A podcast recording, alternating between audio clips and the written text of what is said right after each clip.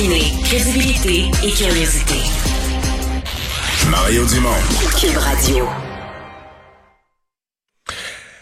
On vous disait tout à l'heure que les, euh, bars, les bars et les restaurants, euh, les casinos aussi, faut pas les oublier, euh, voyaient leurs règles changer aujourd'hui même. Euh, c'est qu'on peut remplir à pleine capacité, euh, on ramène l'heure de fermeture, le bon vieux trois heures, on ferme. Mais euh, il reste que quand cette annonce a été faite, il y a eu quelques déceptions concernant certaines activités dans les bars et certaines activités, faut le dire, pour lesquelles les, des, bars ont choisi de se spécialiser. Il y a des clubs qui sont vraiment pour la danse et il y a d'autres bars qui depuis quelques années ont attiré leur clientèle avec des karaokés. Et ça, danse karaoké, c'est pas permis.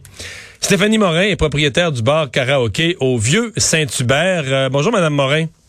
Eh bien, bonjour, Monsieur Dumont. Bon, euh, avant de parler karaoké, les nouvelles règles aujourd'hui, là, euh, durée d'ouverture donc prolongée aux heures normales, pouvoir remplir à capacité, à pleine capacité. Est-ce que ça, ça vous donne de la marge de manœuvre? Est-ce que c'est c'est bon en termes d'affaires? Euh, ben pour nous non, euh, mais je, suis vraiment contente pour mes confrères de travail qui n'ont pas un bar spécialisé en danse ni en karaoké, mais pour un bar karaoké comme moi, euh, même à moitié capacité, on remplit même pas parce que les gens viennent pour le karaoké. Alors on a essayé plein d'autres alternatives, ça fonctionne pas.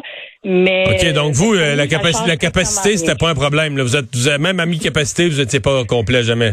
C'est en plein ça. Puis euh, je dois vous avouer aussi là, que les gens, euh, même à 20 personnes dans un bar, euh, les gens en boisson, après une certaine heure, deviennent vraiment, je dirais pas désagréables, mais ils ont de la difficulté à suivre les règles. Ça nous donne beaucoup plus de travail.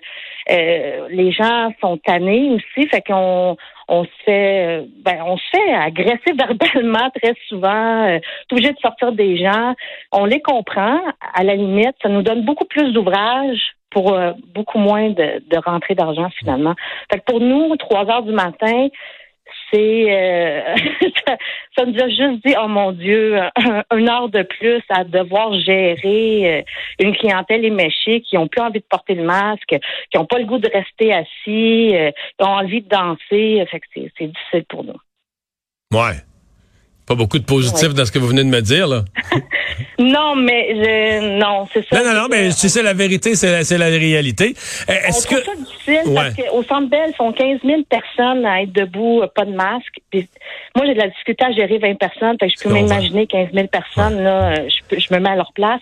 Mais je me dis, si eux, ils ont un certain laxisme avec ça, puis que nous, on peut même pas chanter avec des cubicules, des mousses à micro, euh, des infectants et tout ça. Ben oui, parce que quand, quand euh, avant qu'on les qu'on l'arrête l'activité karaoké, on avait quand même développé des des, euh, des stratégies.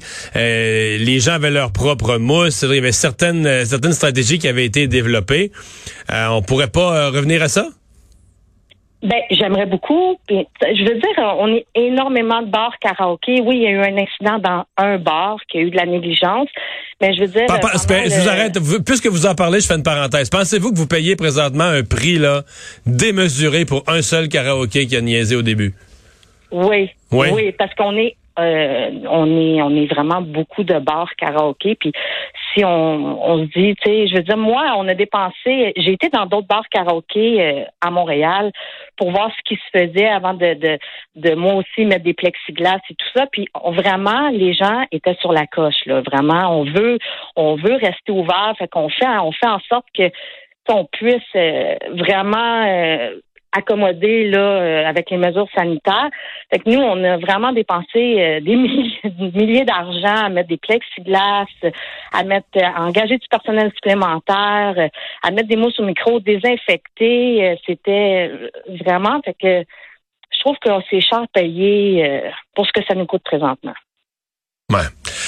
Euh, est-ce que vous avez espoir? Parce que j'entends quand même entre les branches que c'est comme la prochaine étape. On voulait laisser passer cette étape-là le 1er novembre, euh, voir que tout va bien dans les bars, puis que ça serait peut-être la, prochaine étape dans quelques semaines. Est-ce que vous, avez espoir de pouvoir faire du karaoké, mettons, avant, avant les fêtes?